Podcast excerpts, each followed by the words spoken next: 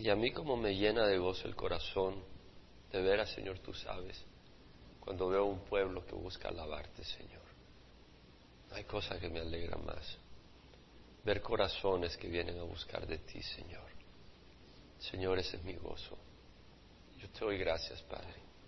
Yo te ruego que tú te manifiestes, que tú bendigas a tu pueblo, que tú des descanso, des esperanza, des entendimiento te glorifiques grandemente.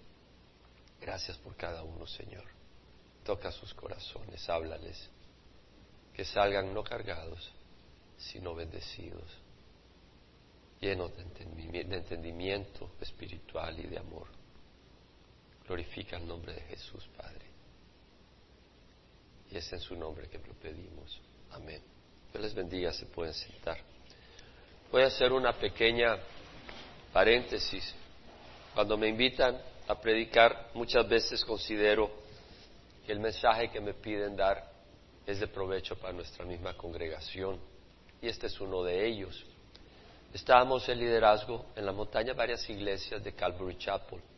Me pidieron que hablara sobre el tema de que somos libres para servir al Señor. Si me acompañan con el libro de San Lucas, capítulo 1, vemos acá que Lucas narra a Zacarías, el sacerdote, papá de Juan Bautista, cuando profetiza y declara palabras de esperanza con el nacimiento de su hijo Juan. Y en el versículo 68 dice, bendito sea el Señor Dios de Israel, porque nos ha visitado y ha efectuado redención para su pueblo. Y nos ha levantado un cuerno de salvación. Cuerno es símbolo de poder. En la casa de David, su siervo. Interesante que Zacarías, cuando profetiza con el nacimiento de su hijo, no habla de Juan al principio, habla de Jesús.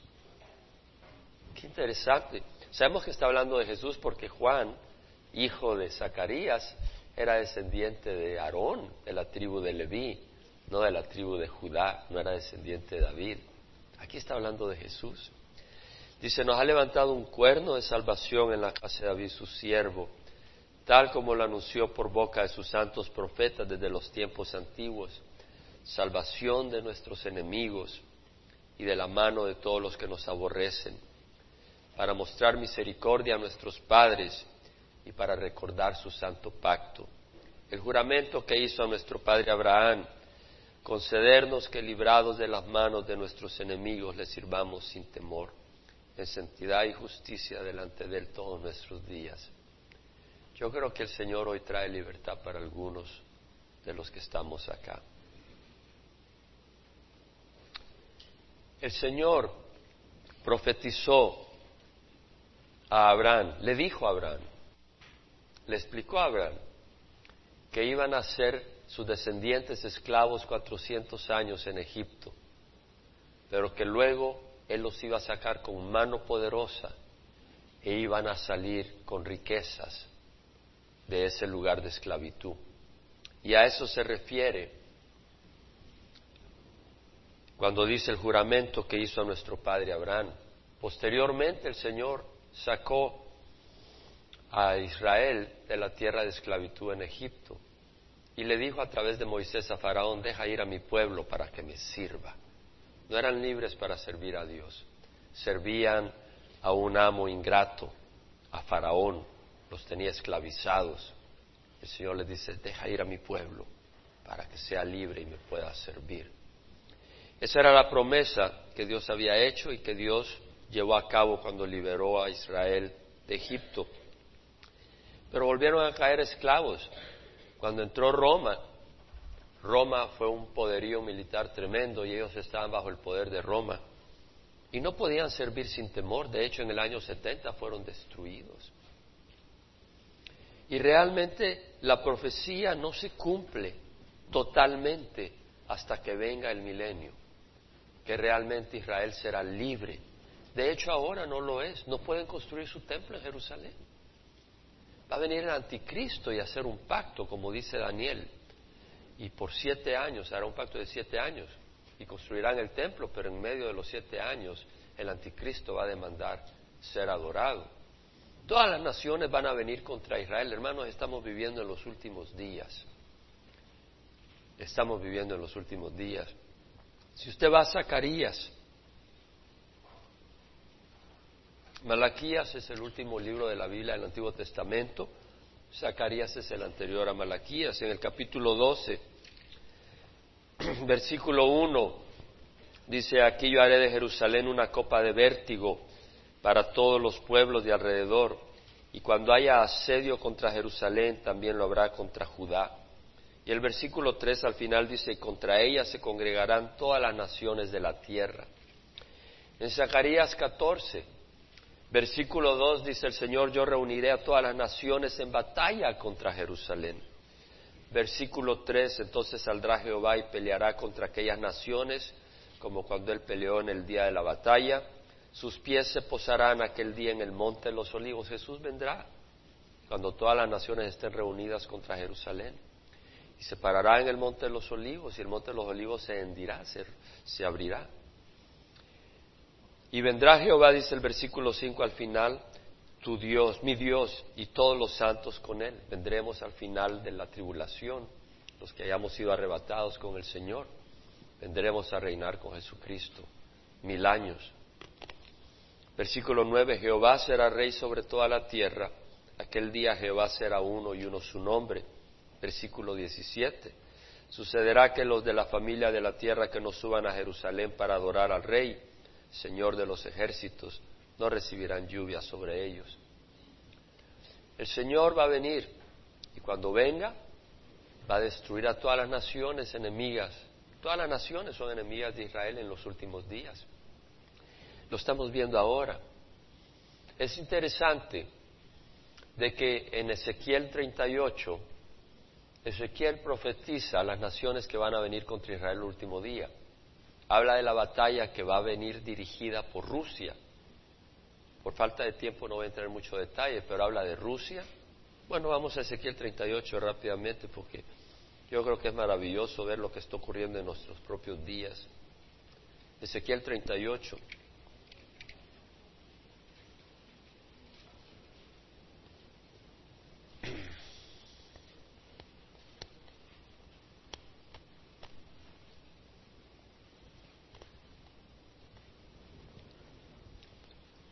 Versículo 2, Hijo de hombre, pon tu rostro hacia Gog, de la tierra de Magog. Está hablando del líder y está hablando de Rusia, príncipe de Rosso, cabeza, de, cabeza principal. Mesek y Tubal es Turquía y profetiza contra él y di, así dice el Señor Jehová, estoy contra ti, oh Gog, príncipe de Ros, Mesek y Tubal. Está hablando de Rusia y Turquía. Turquía hasta ahora era aliada con Estados Unidos y con Israel. Hace unos días se volvió enemiga de Israel.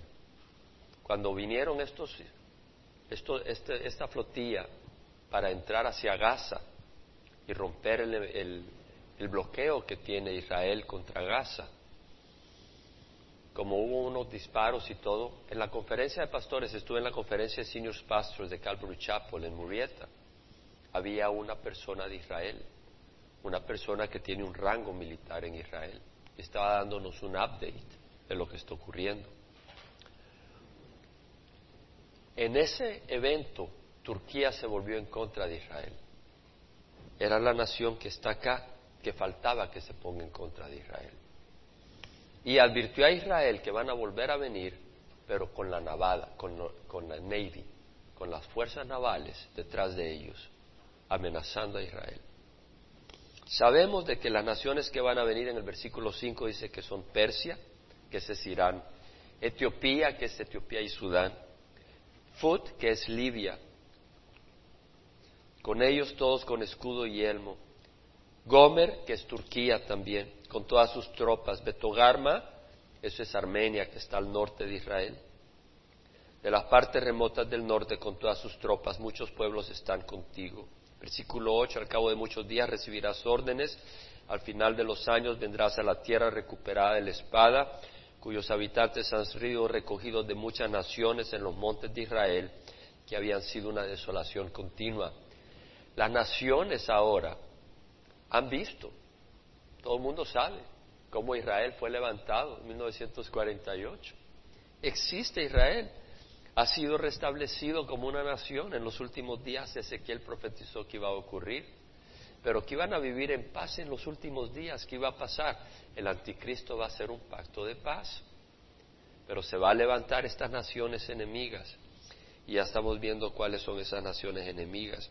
Dice versículo 9, subirás y vendrás como una tempestad, serás como una nube que cubre la tierra, tú y todas tus tropas y muchos pueblos contigo. Versículo 11 dice, subiré contra una tierra indefensa. Versículo 12, para tomar botín y para proceder al saqueo. La gente decía antes, hace seis meses, ¿qué botín van a sacar de Israel? ¿Qué van a saquear, saquear de Israel si no tiene mayores riquezas económicas? Más que el potencial inteligente, ellos son muy inteligentes y, y tienen agricultura y todo. Pues mis amigos acaban de descubrir en Israel yacimientos de gas natural número uno. Se, está convirtiendo en el tercer o cuarto productor de gas natural de todo el mundo y acaban de descubrir grandes yacimientos de petróleo en Israel.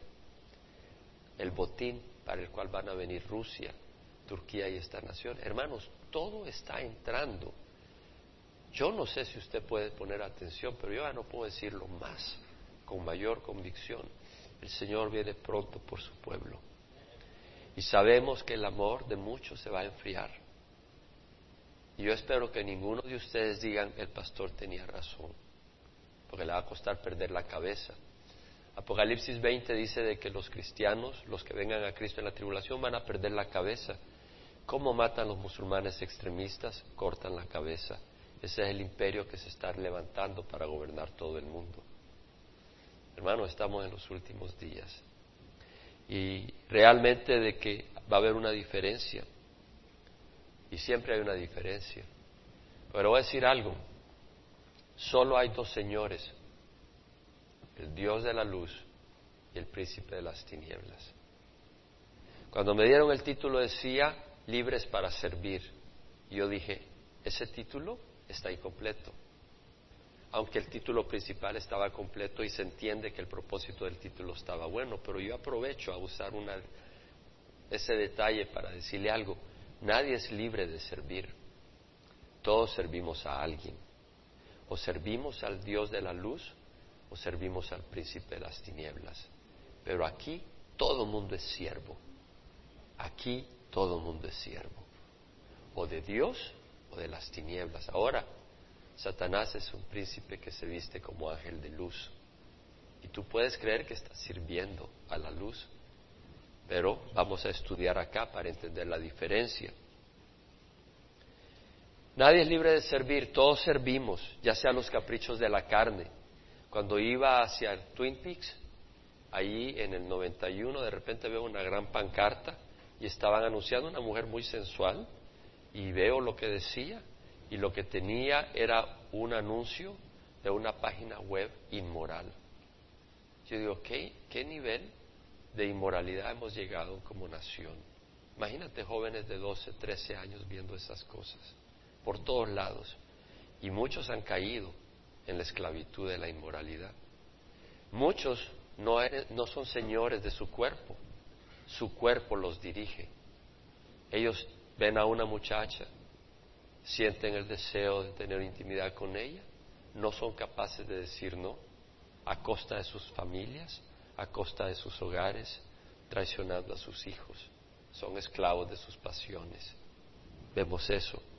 Otras personas tienen el deseo de poder y no son capaces de controlar sus vidas. Saltan y hacen todo con tal de tener poder. Otras personas son esclavos de las drogas, no pueden decir no, o del alcohol. Otros son siervos de la organización, viven para la organización o de otra persona. Ahora, hay muchos que desean servir a Dios, pero no lo pueden hacer. Hay muchos que desean servir a Dios, pero no pueden. De hecho, óigame bien, nadie es libre para servir a Dios. Todos nacemos esclavos del pecado, todos. Para poder servir a Dios necesitamos ser libertados. Y esto es lo que quiero compartir con ustedes. Cuando Dios creó a Adán, lo puso en el Edén. Edén quiere decir delicia, era un ambiente perfecto, hermoso. Tenía perfecta armonía. Creó a Eva, un ambiente bellísimo. Adán y Eva no habían experimentado lo que era el temor, la depresión, el sentirse culpables, la angustia, la ansiedad. Jamás habían experimentado nada de eso. No conocían lo que era tener pasiones degradantes. El Señor le dijo a Adán, puedes comer de todos los árboles del huerto, menos del árbol del conocimiento del bien y el mal. El día que comas de ese árbol morirás. Pero Satanás, muy astuto, le dice a Eva, con que Dios dijo que no puedes comer de ningún árbol. No, podemos comer de todos los árboles, menos del árbol que está en medio del huerto el día que coma. Moriremos. Dice, no, no morirás. Dios sabe que el día que comas de ese fruto, serás como Dios, conociendo el bien y el mal. Y Eva consideró lo que le dijo Satanás y al obedecer la sugerencia de Satanás se volvió obediente al príncipe de la oscuridad y se volvió esclavo del pecado. Eva vio el fruto, lo vio atractivo, agradable a la vista, agradable para comer y deseable para tener sabiduría y al probarlo entró el pecado. Ahora tenemos que entender que el pecado no es un incidente aislado, sin mayor repercusión. Tiene una repercusión tremenda. Tuvo repercusión en el reino animal. Dios trajo maldición al reino animal. Antes los animales eran herbívoros, comían plantas, el león era herbívoro. Pero Dios afectó genéticamente al reino animal. Y unos animales se volvieron agresivos y enemigos del hombre, carnívoros, el león, la pantera. Otros animales se volvieron venenosos, como la serpiente, los escorpiones, y se generaron bacterias y virus destructivos. Eso fue lo que fue el fruto del pecado. Dios no solo maldijo el reino animal, maldijo el reino eh, de la tierra. O sea, antes eh, se sembraba y todo maravilloso, pero ahora con el sudor de tu frente tienes que trabajar la tierra y produce espinos, abrojos. La tierra está bajo una maldición, hay sequías, terremotos, ciclones. También Dios trajo maldición al cuerpo. Pregúntele a una mamá cómo es dar a luz. Yo, pues, no he experimentado esos dolores, pero he estado a la par de quien los ha experimentado y me doy cuenta que son dolores tremendos. No era el plan original, el cuerpo se envejece. Hay defectos genéticos, malfunciona el cuerpo, hay enfermedad, hay muerte. Todo eso lo sabemos, pero es importante entender que hay otro elemento que cayó debido al pecado y es la esclavitud universal al pecado. Cuando entró el pecado, las pasiones del hombre, los deseos del hombre fueron distorsionados. El pecado fue como una como un virus infeccioso, como algo infeccioso que entró y afectó nuestros deseos y distorsionó algunas partes y cada vez más va de mayor de mal en peor. Y entonces nacemos ya sin el poder de controlar nuestros deseos. De hecho, los deseos nos controlan. Así nacemos ya. Es un hecho. La palabra misma nos lo revela. Vaya al libro de Romanos capítulo 6.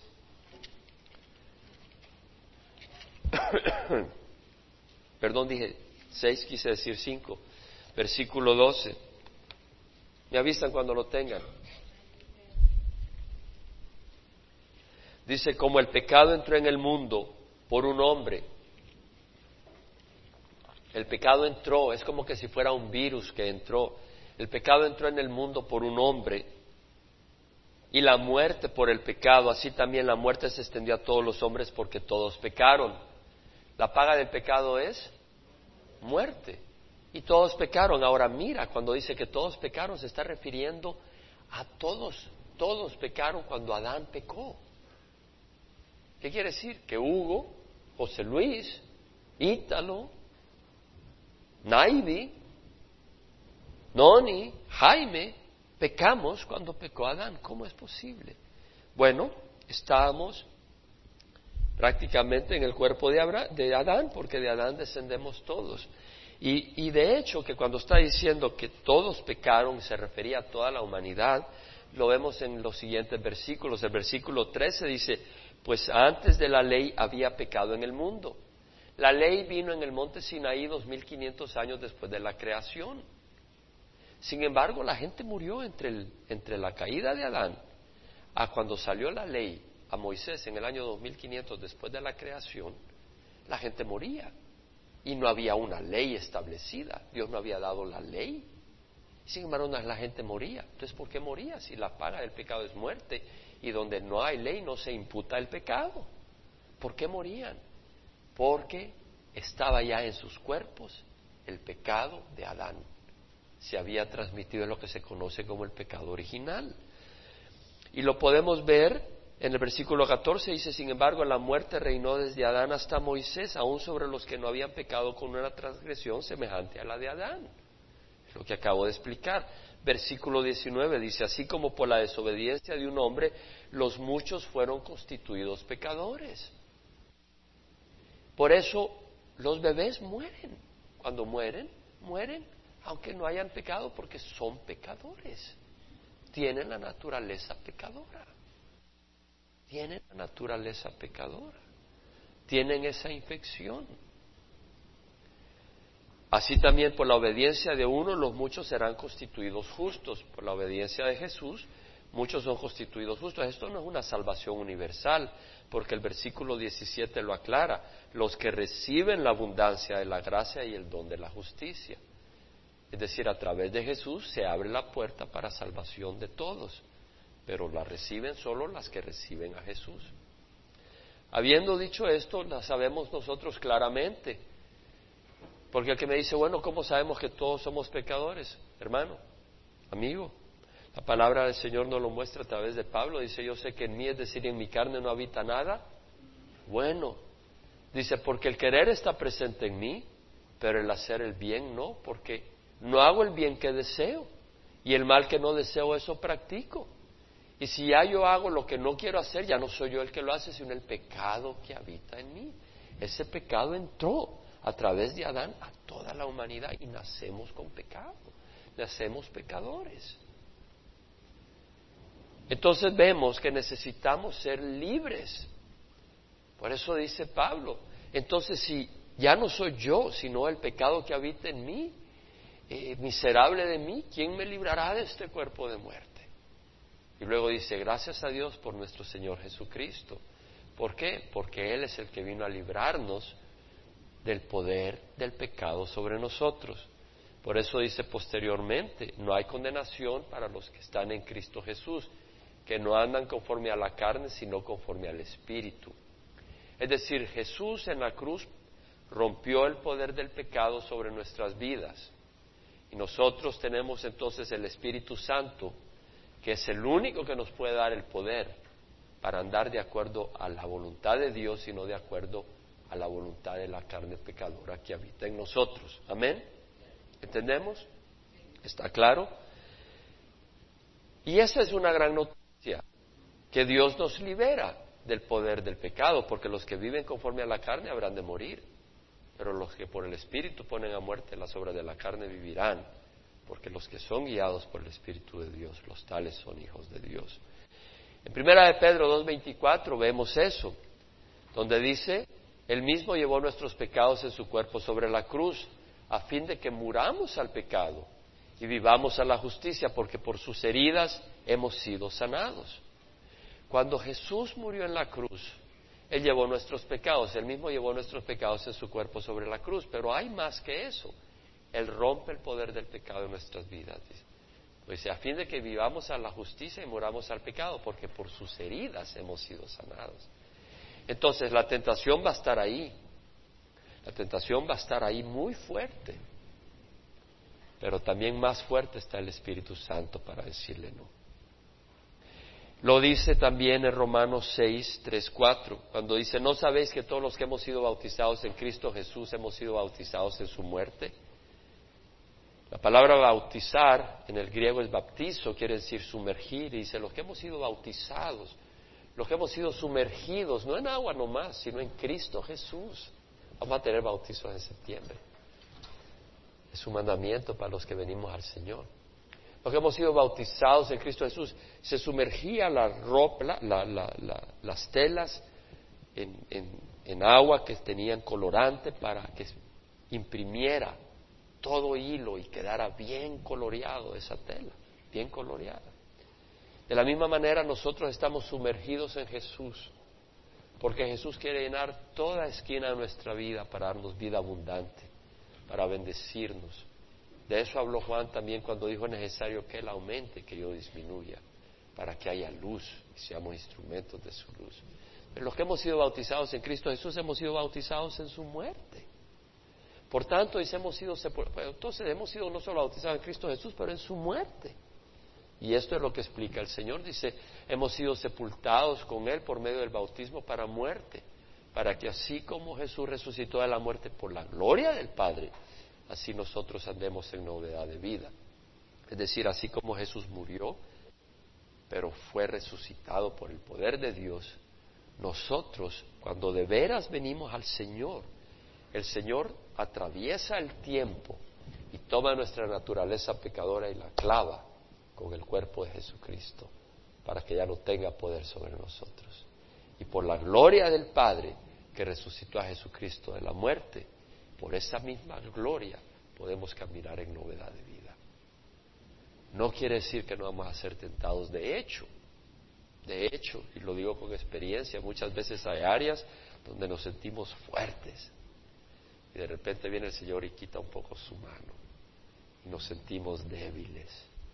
Cuando nos sentimos débiles clamamos y nos damos cuenta, miserable de mí, ¿quién me librará de este cuerpo de muerte? Y el Señor lo hace para que nunca nos olvidemos que si estamos fuertes, Él es el que nos está sosteniendo, no somos nosotros, porque si no nos volvemos arrogantes y nos olvidamos que Dios es el que nos tiene en sus manos, que Él es Dios, nosotros dependemos de Él.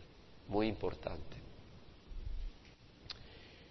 Ahora, somos librados por el Señor, pero somos librados para servir al Señor porque servíamos a Satanás, servíamos a la carne, aunque no nos diéramos cuenta. Eras esclavo de la carne. Y el Señor dice, ¿no sabéis que vuestro cuerpo es templo del Espíritu Santo que está en vosotros, el cual tenéis de Dios, y que no sois vuestro? Por precio habéis sido comprado. Por tanto, glorificad a Dios en vuestro cuerpo y vuestro espíritu, los cuales son de Dios. Como decía la alabanza, a Dios sea la gloria. En Mateo, el Señor dijo, nadie puede servir a dos señores, porque aborrecerá a uno y amará al otro, se apegará a uno y despreciará al otro. Si tú dices, ya el Señor me libró, pero empiezas a ser obediente a los deseos tuyos, vas a volver a ser esclavo de la carne. No vas a ser libre. Nadie es libre. O somos siervos de Dios o siervos de nosotros, de nuestra carne. Por eso dice Romanos 6:12, no reine el pecado en vuestro cuerpo mortal para que no obedezcáis sus lujurias. Dice no reine porque, puede decirnos no reine porque ya somos libres. Y simplemente dice, no presentéis los miembros de vuestro cuerpo al pecado como instrumentos de iniquidad, sino presentados vosotros mismos a Dios como vivos de entre los muertos y vuestros miembros a Dios como instrumentos de justicia. Porque el pecado no tendrá dominio sobre vosotros porque no estás bajo la ley, sino bajo la gracia. Es decir, estamos bajo la gracia, el poder de Dios, su Espíritu, que nos da para que no caminemos en enojo, no caminemos en amargura, en envidias, en ira, en odios, en arrogancia, caminemos en humildad sirviendo a Dios. Ser siervo de Dios no es simplemente serlo en apariencia. Hemos estado estudiando las acusaciones que el Señor le hizo a los fariseos. Hacían las obras para ser vistos por los hombres. Cuidado, que nos confundamos y decimos, sí, yo voy a servir a Dios y lo que estás haciendo es servir tu carne porque lo que busca es la admiración de la gente. O aman el lugar de honor en los banquetes y los asientos en las sinagogas y los saludos respetuosos y ser llamado por los hombres rabí, pastor, maestro. Cuidado, cuidado porque hacemos las cosas. Pagáis el diezmo de la mente, el eneldo y el comino y habéis descuidado los preceptos de más peso de la ley, la justicia, la misericordia, la fidelidad. Sí, daban el diezmo y el Señor le dijo, está bien que den el diezmo hasta, de las especies más pequeñas, está bien. Pero no descuiden lo más importante, que es ser recto. Decimos nosotros somos siervos de Dios, pero en el trabajo mentimos. En el trabajo cobramos diez horas y trabajamos nueve. O tenemos un negocio y vendemos algo como oro, pero realmente no es oro o vendemos una cosa que hemos comprado y la hemos usado un año y decimos, está nuevita, acaba de salir de la tienda. ¿Es eso caminar en justicia? Eso no es caminar en justicia. Misericordia, fidelidad. Debemos de ser fieles a nuestros cónyuges, a nuestros hijos, fieles a nuestro pastor, fieles a nuestros hermanos, fieles en el trabajo a donde trabajamos, debemos de ser fieles al Señor.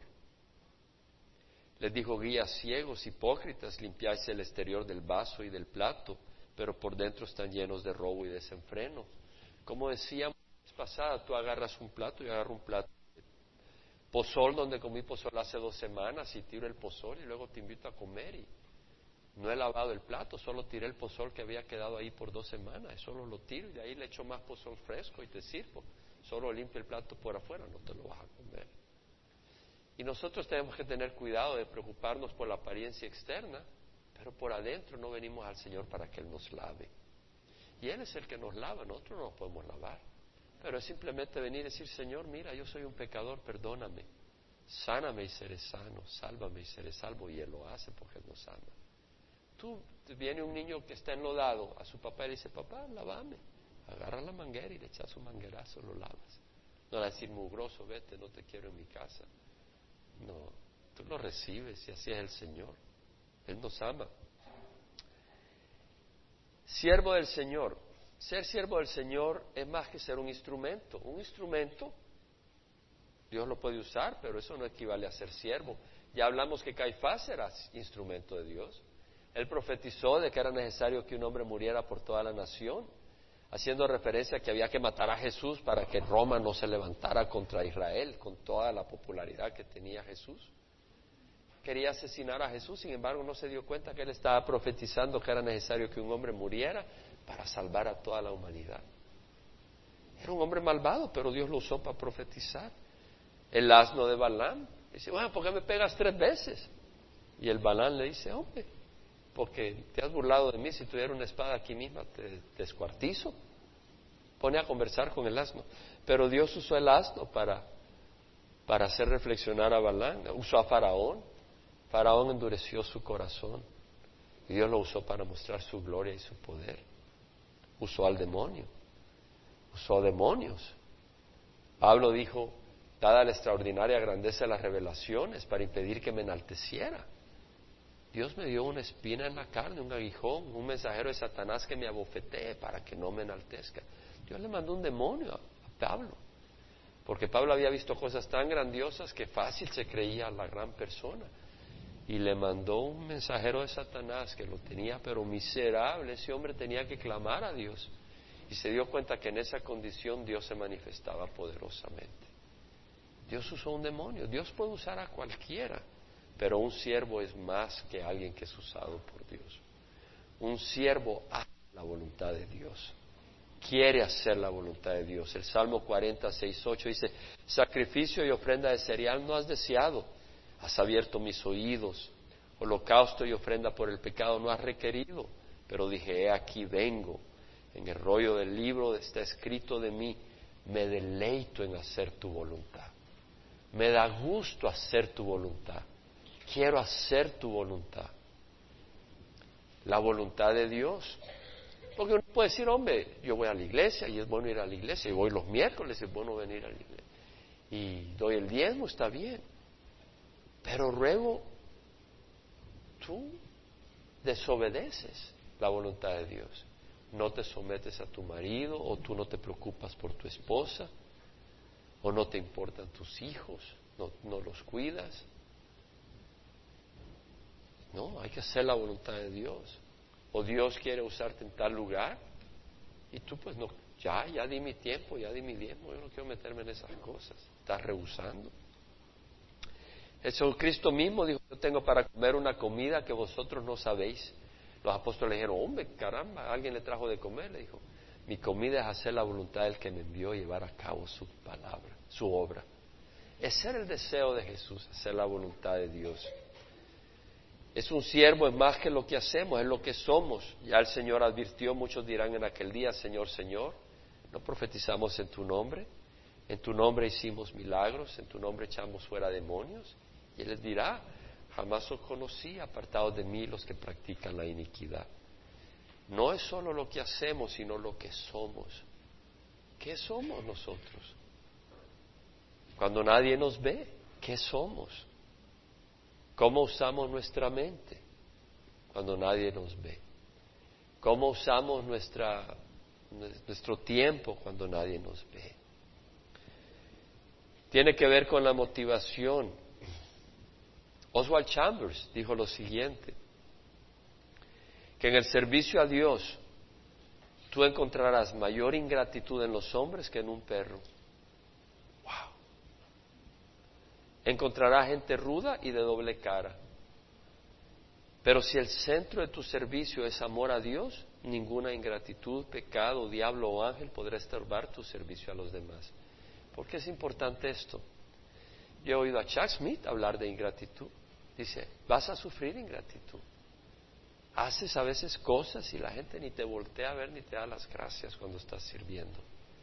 Y dice, pero si tú lo haces para Dios, vas a poder seguir pero si no, te vas a venir para abajo. Y sabes que hay personas que dejan de ir a la iglesia. Ya de ir a la iglesia, ¿viste cómo está este fulano tan ingrato? O esta fulana ni me da, ni me saluda. ¿Por qué haces las cosas? ¿Lo haces para que la gente te apruebe o lo haces porque amas a Dios? Pablo dijo, el amor de Cristo nos apremia habiendo llegado a esta conclusión, que uno murió por todos, por consiguiente todos murieron. Y por todos murió para los que vivan, no vivan para sí, sino para aquel que murió y resucitó por ellos. el Erwin hablaba bonito ayer, decía cómo cuando tú vives para ti vas a ser miserable, pero cuando tú estás sirviendo a otros, ahí hay gozo, ahí hay gozo, ahí hay gozo. Y uno siente el gozo de poder servir al Señor. Y ahí, cuando tú estás pensando en ti, te vuelves miserable. Yo lo he experimentado. Y todos pasamos pensando en nosotros, ¿verdad? Algunos de ustedes no son muy especiales, muy espirituales, pero muchos de nosotros pasamos pensando en nosotros. ¿Qué dirán? ¿Qué piensa la gente? No, pero tenemos que enfocarnos en el Señor y poner la vista en el Señor. Tenemos que tener un corazón nuevo. Pablo, eh, eh, el salmista lo dijo, crea en mí, oh Dios, un corazón limpio. Renueva un espíritu recto dentro de mí. No un espíritu egoísta, autocéntrico, sino otrocéntrico. Un siervo es más que alguien que hace algo. Está consumido como un sacrificio vivo que se ofrece a Dios. Oswald Chambers dice, ¿estás dispuesto a ser partido como pan, ser pan partido y vino vertido en las manos de Jesucristo a favor de otros. Y realmente, o tú vas a vivir para ti, o vas a vivir para los demás. Y cuando eres, vives para los demás, tu vida, tus energías, tu tiempo se gasta a favor de otros. Jesús dijo a través de Juan, en esto conocemos el amor que Él puso su vida por nosotros así también nosotros debemos de poner nuestra vida por los demás. El pan se come y Jesús en la última cena, Él partió el pan y dijo, este es mi cuerpo. Él dio su vida. Y nosotros debemos de dar nuestras vidas por los demás, vivir por los demás. Eso es convertirse en pan para los demás. Debemos de derramar nuestras vidas como el vino se derramaba sobre la ofrenda. Jesús derramó su sangre, tal vez tú no derramas tu sangre físicamente, pero debemos de dar nuestra energía al Señor. ¿De qué sirve que tú vivas para ser un gran empresario o un hombre poderoso o un hombre muy admirado? ¿De qué sirve al final de los días? Habrás servido a Satanás y sus propósitos. Pero si tú sirves a Dios y sirves a otros, un día serás elevado para reinar con Jesucristo y heredarás el mundo, porque seremos coherederos con Cristo, herederos de Dios. Jesús dijo, ha llegado la hora para que el Hijo del Hombre sea glorificado. Yo creo que ha llegado la hora para que el Hijo del Hombre sea glorificado en la vida de algunos de ustedes. Algunos de ustedes han vivido tranquilo, van a la iglesia, pero no viven para otros. Ha llegado la hora para que el Hijo del Hombre sea glorificado en tus vidas. Si el grano de trigo no cae en la tierra y muere, queda él solo. Pero si muere, produce mucho fruto. El que quiera salvar su vida, la pierde. Pero el que la aborrece por mí, la recibe y la conservará para vida eterna. Entonces debemos de vivir para el Señor y para los demás, ser siervos de Dios.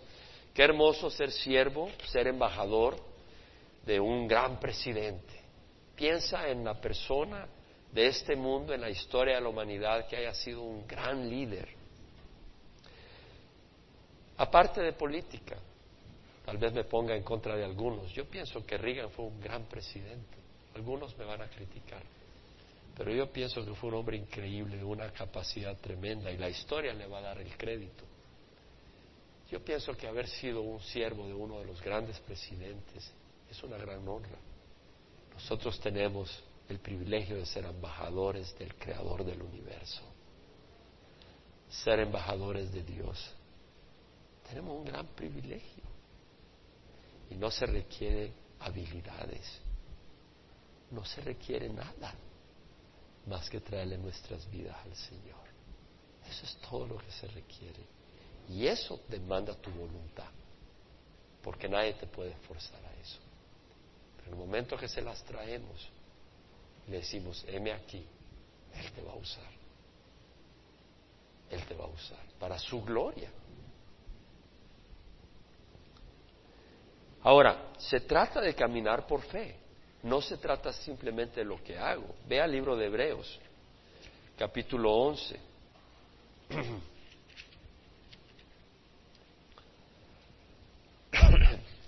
Después de que se multiplicaron los panes y los peces, Jesús y alimentó a cinco mil hombres sin contar a sus esposas, a sus hijos, después de la multiplicación de panes y peces. Vinieron varios cuando regresó de, del lugar de multiplicación y por la barca atravesó el mar de Galilea. Le salió una multitud, maestro, maestro, y él le dijo, ustedes me buscan no porque vieron señales, sino porque comieron. Y así muchos van a la iglesia porque quieren comer. No me estoy refiriendo al, alimento que se va a repartir a la una. Pero algunos dicen, no, yo quiero ir a la iglesia porque así Dios me va a bendecir y me va a dar de comer. Pero es más que eso. Jesús les dijo, trabajad no por el alimento que perece, sino por el que permanece para vida eterna.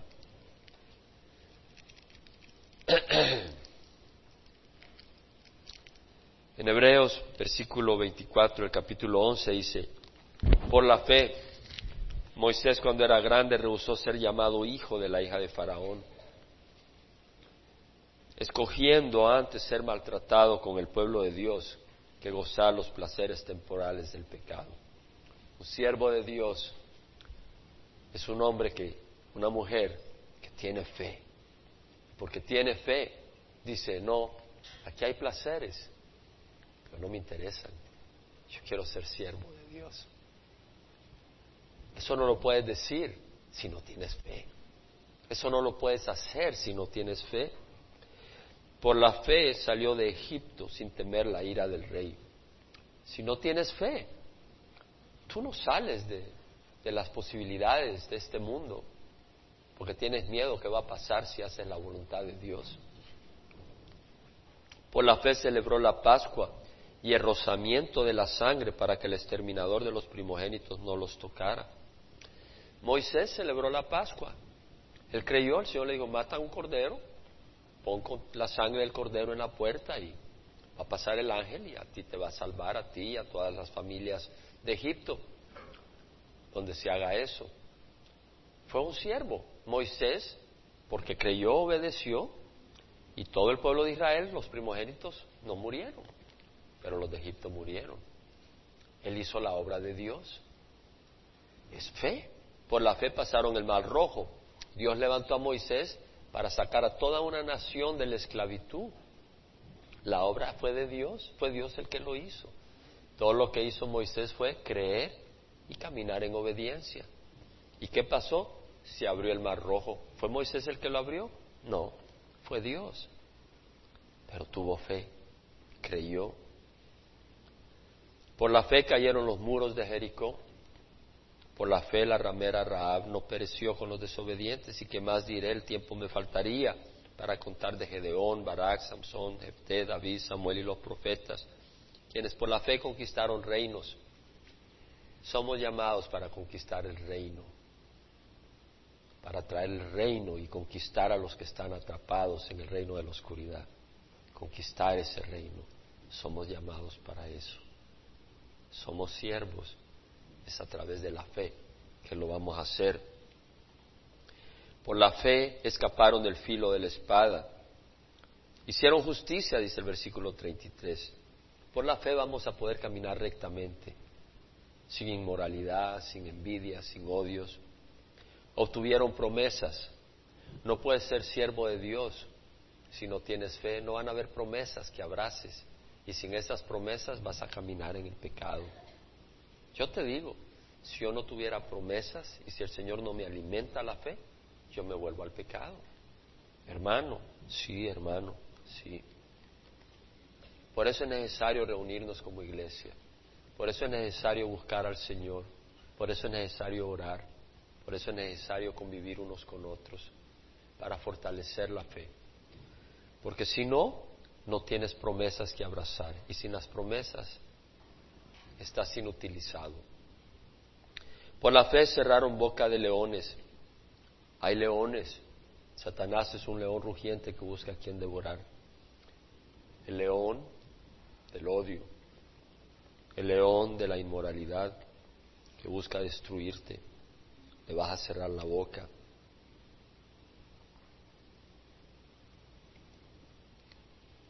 Escaparon el filo de la espada, la espada del chisme, de los malos entendidos, de las calumnias.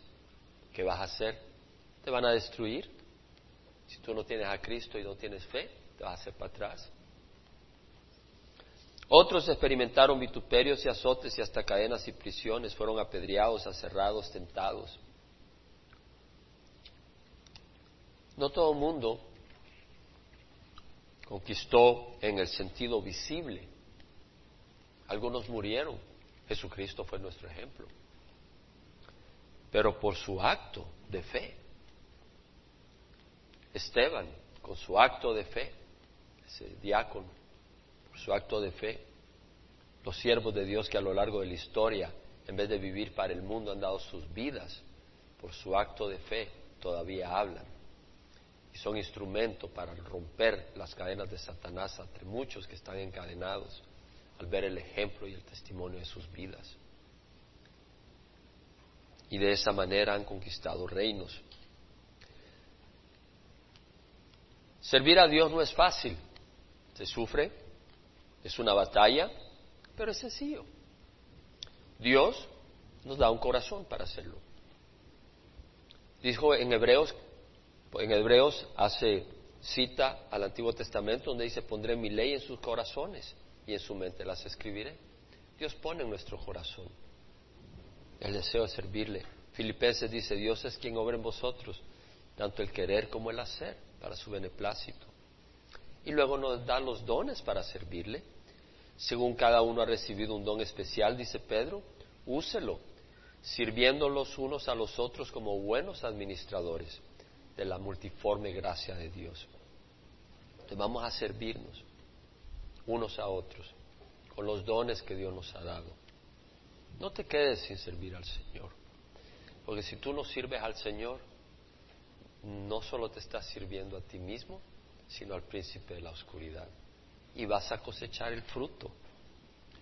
Ahora, una vez más lo digo, nadie es libre de servir al Señor hasta que el Señor lo libere. ¿Te puedes parar? Te invito a que te pares.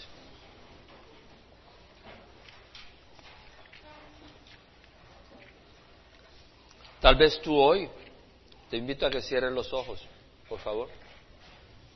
Tal vez tú hoy no sirves al Señor. Estás oprimido. Y tú sabes qué es lo que te oprime. Puede ser la inmoralidad, la pornografía, las drogas, el alcohol. Tú sabes lo que te imprime, pero el fruto es que no puedes servir al Señor. Puede ser tu misma arrogancia, puede ser tu, tu dinero, puede ser tu trabajo, pero realmente tú no tienes ni el, no, no sea, quieres servir al Señor, sí quieres, pero, pero no puedes. Es decir, estás ahí tan absorbido, pero reconoces que hay que servir al Señor. ¿Sabes qué? Para esto hemos venido hoy, aunque mi garganta me esté queriendo fallar, pero el Señor es fiel. Génesis 15, voy a leerlo.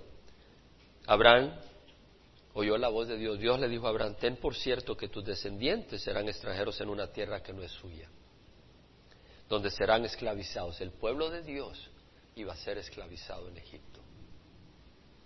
Y tú eres parte del pueblo de Dios. Estás esclavizado, no puedes servir al Señor. Pero eres parte del pueblo de Dios. Y dice, yo juzgaré a la nación a la cual servirán y después saldrán de ahí con grandes riquezas. El Señor te quiere sacar hoy de ese lugar con grandes riquezas. En Éxodo capítulo 3 leemos que el Señor le dice a Moisés, ciertamente he visto la aflicción de mi pueblo que está en Egipto. El Señor ve tu aflicción, que eres esclavo. Tú lo sabes, no lo tienes que decir en voz alta. Tú lo sabes, eres esclavo de, bueno, es que a mí me gusta vivir la vida suave. Y eres esclavo de la comodidad. Eres esclavo de, de lo que sea. O del miedo. He visto la aflicción de mi pueblo que está en Egipto y he escuchado su clamor a causa de sus capataces, pues estoy consciente de sus sufrimientos y he descendido para librarlos de la mano de los egipcios y para sacarlos de aquella tierra a una tierra buena y espaciosa, a una tierra que emana leche y miel. Dios quiere llevarte a una tierra que emana leche y miel.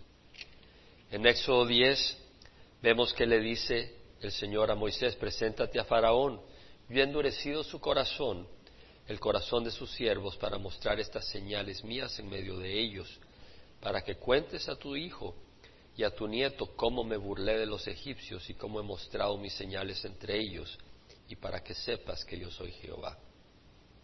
¿Hasta cuándo rehusarás humillarte delante de mí? Dile a Faraón, deja ir a mi pueblo para que me sirva.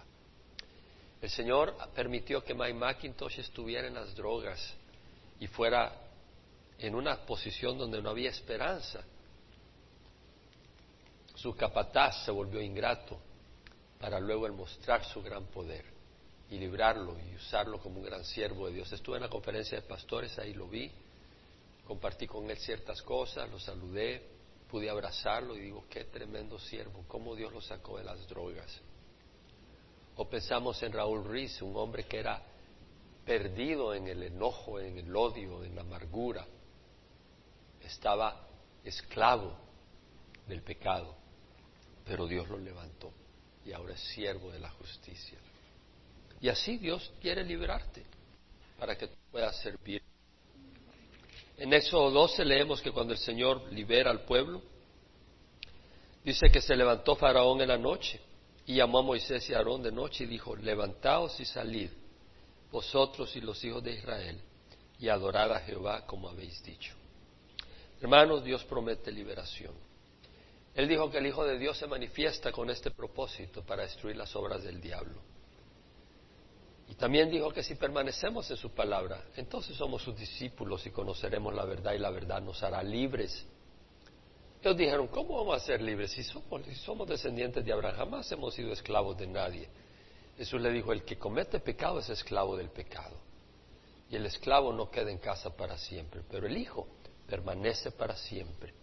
Y si el Hijo os hace libres, seréis verdaderamente libres. Jesús vino para librarnos.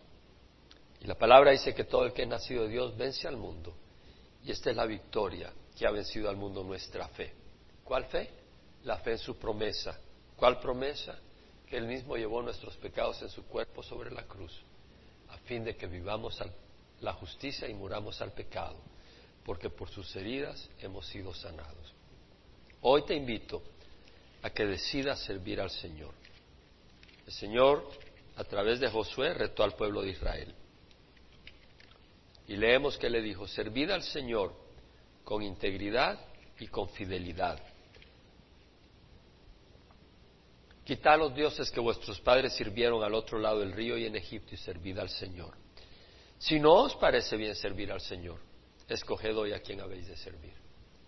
Si a los dioses que sirvieron vuestros padres, que sirvieron al otro lado del río, o los dioses de los amorreos en cuya tierra habitáis, pero yo y mi casa serviremos al Señor.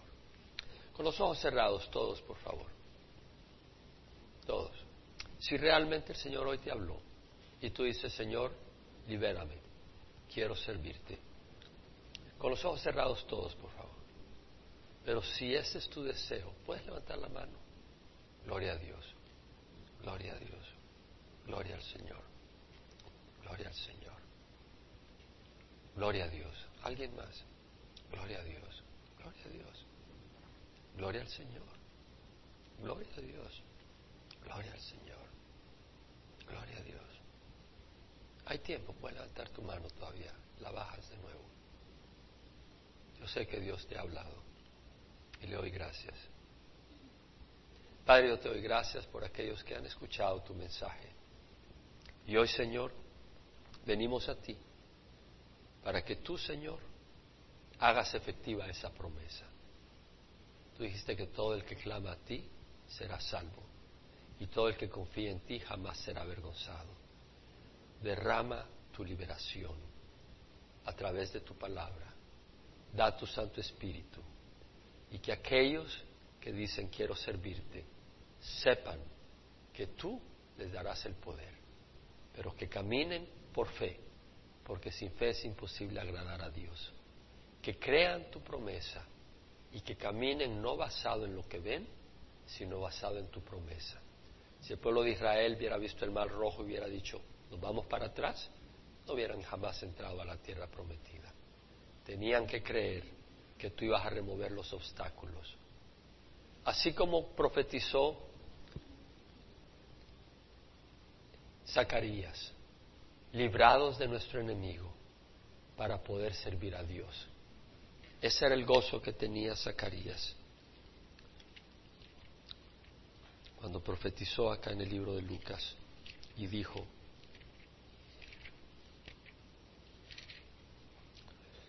para mostrar misericordia a nuestros padres y para recordar su santo pacto, el juramento que hizo a nuestro padre Abraham, concedernos que librados de las manos de nuestros enemigos, les sirvamos sin temor en santidad y justicia delante de Él todos nuestros días.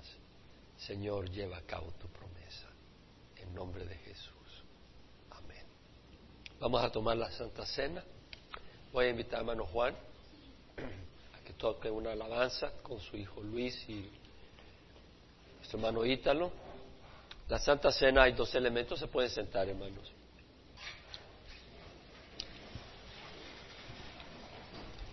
Uno es el pan, es un pan sin levadura porque no está inflado. La levadura es un símbolo del pecado. Nuestro Señor era perfecto, sin pecado. Lo partimos, un símbolo que nuestros pecados quebraron el cuerpo de nuestro Señor. Por eso Él murió, por nosotros, por nuestros pecados. También tenemos la copa, es la copa de pacto, es el pacto entre Dios y los hombres. Aquellos que aceptamos el sacrificio de Cristo Jesús en la cruz, al aceptar ese sacrificio, estamos aceptando lo que el Señor hizo y estamos aceptando sus bendiciones, sus promesas, su amor y su salvación. Él derramó su sangre. El Padre da a su Hijo, nosotros lo recibimos, se sella ese pacto de salvación para los que lo recibimos. Es una copa de sufrimiento, es una copa de salvación. ¿Quiénes pueden tomar de esto? Todos aquellos que han hecho a Jesús su Señor y su Salvador. No tiene que ver con denominación, Jesús no es denominación, Jesús es el Hijo de Dios. Pero quiere, tiene que ver con poner la fe en Jesús. Si tú no pones la fe en Jesús, ¿cómo puedes declarar de que Él murió por los pecados de la humanidad si no crees? Entonces, si tú nunca has puesto tu fe en Jesús, hoy ponla. Y Señor Jesús, de hecho interesante, estaba en la conferencia de Senior Pastors y un pastor decía que siempre daba el Evangelio, aunque sea brevemente, cada vez. Pero decía, pero si siempre son la misma congregación, todos, la mayoría todos son salvos, y ya lo digo. Entonces yo le dijo, da el Evangelio. Para que la gente, traiga gente que no conoce al Señor. Y sepan que si algún día vienen, oyen el Evangelio y pueden ser salvos. Y la gente empezó a traer gente que era inconversa. El Evangelio quiere decir buenas noticias, así que yo voy a dar el Evangelio brevemente. El Evangelio quiere decir buenas noticias. Buenas noticias porque todos estamos condenados para el pecado, por el pecado, para la condenación eterna. La buena noticia no es esa. La buena noticia es que de tal manera amó Dios al mundo que dio a su Hijo unigénito para que crea en Él no se pierda, mas tenga vida eterna. Jesús al morir en la cruz pagó por los pecados de la humanidad. Dice la palabra del Señor, que la palabra de fe que predicamos está cerca de tu boca y de tu corazón. Que si confiesas a Jesús por Señor y crees en tu corazón que Dios lo resucitó de la muerte, serás salvo. Porque con el corazón se cree para justicia y con la boca se confiesa para salvación. Porque todo el que crea en Él jamás será avergonzado. Al creer en nuestro corazón de que Dios mandó a su Hijo y murió por nuestros pecados, al creer, al aceptar, estamos declarando el testimonio del Espíritu Santo que esté en medio de nosotros que es verdadero. Y no estamos haciendo a Dios mentiroso, sino que aceptamos la verdad.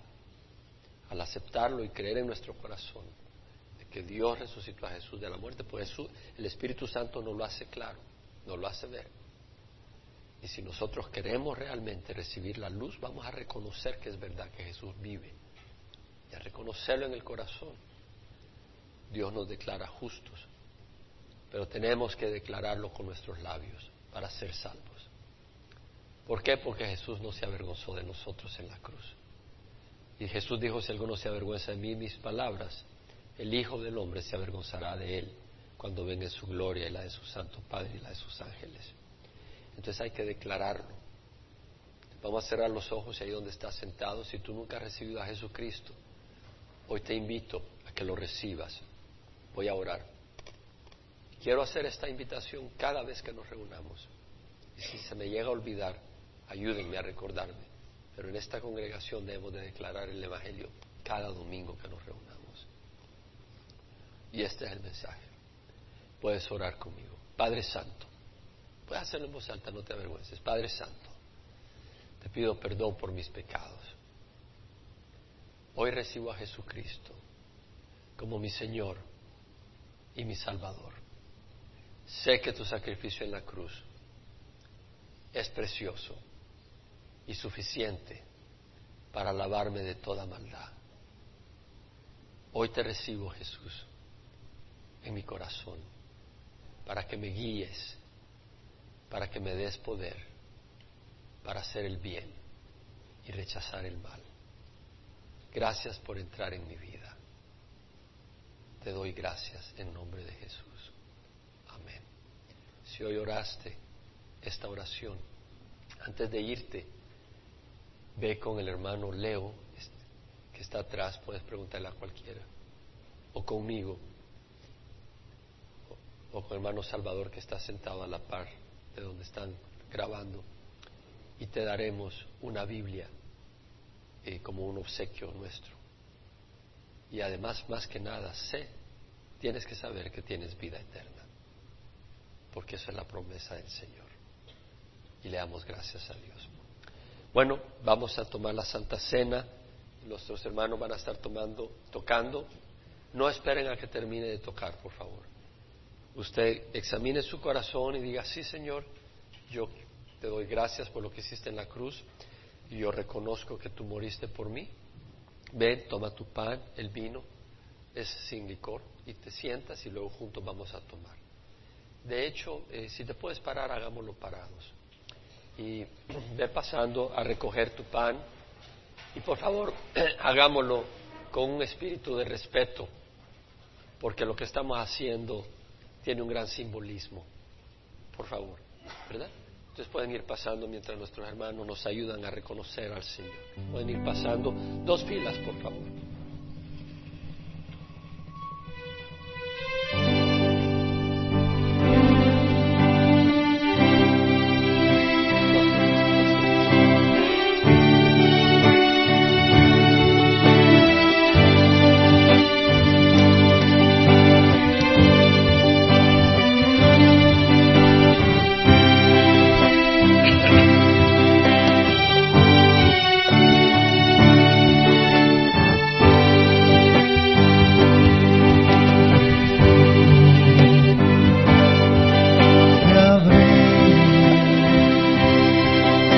Dios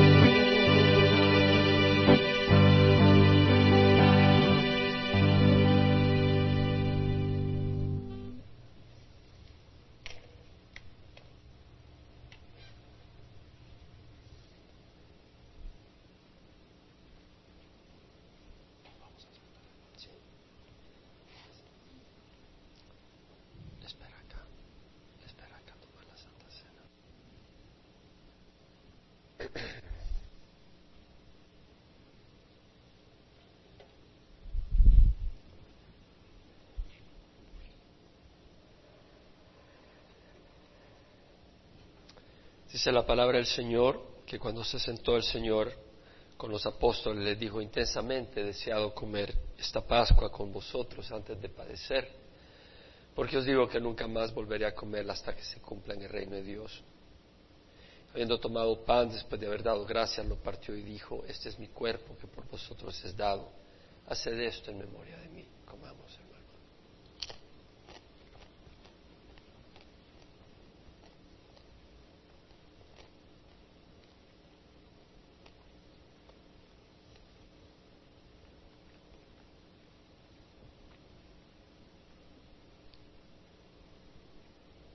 De la misma manera tomó la copa después de haber cenado diciendo, esta copa es el nuevo pacto en mi sangre que es derramada por vosotros. Tomemos. Padre, te damos gracias por este pan, por este vino, más que por este pan y por este vino, por tu cuerpo, por tu sangre, fueron entregados por nosotros. Recibimos tu sanidad, Señor, como dice tu palabra. Por tus heridas hemos sido sanados y te damos gracias. Y ahora ruego bendiciones sobre cada uno de los que están acá, Señor, para que puedan entender, Señor, que, que tú viniste, Señor, no a robar, sino a dar, a dar vida abundante, para que podamos caminar en santidad, en rectitud, en sanidad, Señor, con el gozo que solo tú puedes darnos. Y Padre, que mis hermanos puedan entender cuando hablamos del servicio. No se trata de, ese compromiso de trabajo, de sufrimiento, en el sentido que el mundo nos nos quiere hacer pensar. Pero que puedan entender que servirte a ti es caminar en tu voluntad, oír tu voz y seguir tu voz. Y cuando tú nos llamas a compartir con alguien, compartir con alguien. Cuando tal vez se abre una oportunidad de servicio en la congregación y tú pones en el corazón de que ahí puedo servir, que tú les pongas eso y ellos puedan saber, Señor, el privilegio que tenemos de servir. O en su vecindario, abrir la casa para dar amor a los vecinos, o llevarle un plato de comida a algún hermano enfermo, o llamar a alguien que nadie visita poder tener ese espíritu de servicio hacia otros, Señor. Señor, que, que así sea, Padre. Y te doy gracias, derrama tu espíritu en nombre de Cristo Jesús. Amén. El Señor les bendiga, hermanos.